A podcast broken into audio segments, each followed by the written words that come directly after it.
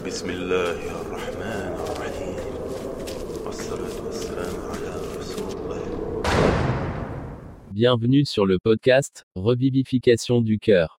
Je suis musulman lambda. Ce podcast est destiné à la diffusion des principes de l'islam aux francophones. Il s'agit principalement de lectures ayant pour but d'être écoutées, méditées et remises en question. Les seuls prérequis étant le respect, l'ouverture d'esprit et l'esprit critique. Vous pouvez également suivre mon fil Twitter intitulé Revivification du cœur. La charité est un devoir.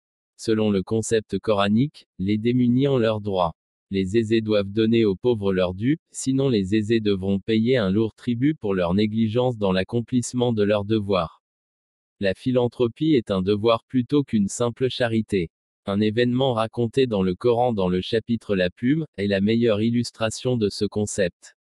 Nous les avons éprouvés, comme nous avions éprouvé les propriétaires du riche verger, qui s'étaient promis d'en cueillir les fruits au lever du jour, sans prononcer la formule de réserve, selon laquelle la réussite de toute entreprise dépend de la volonté de Dieu.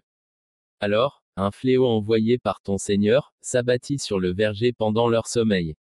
Le lendemain, il ressemblait à un terrain rasé.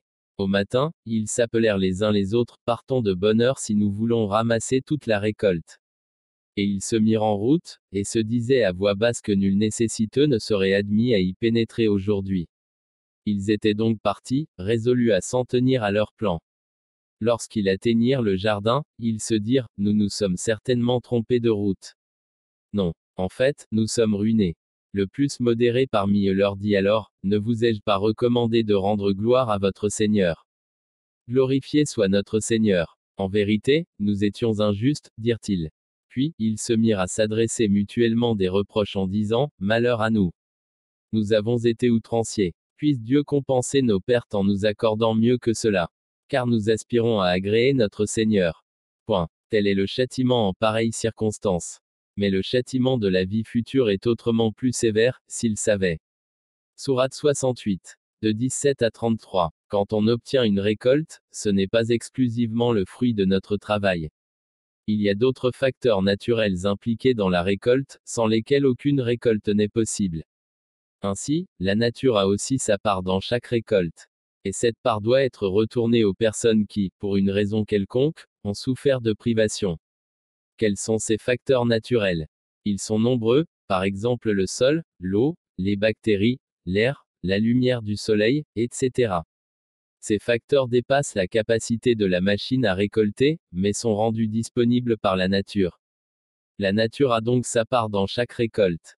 La philanthropie signifie renvoyer cette part au groupe des démunis. Ceux qui paient cette part seront récompensés par Dieu et ceux qui échoueront à ce devoir seront punis.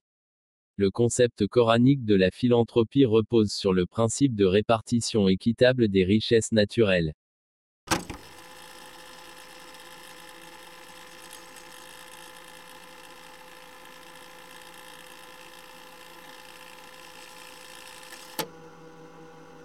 Merci pour votre écoute, j'espère que cet épisode vous a été bénéfique.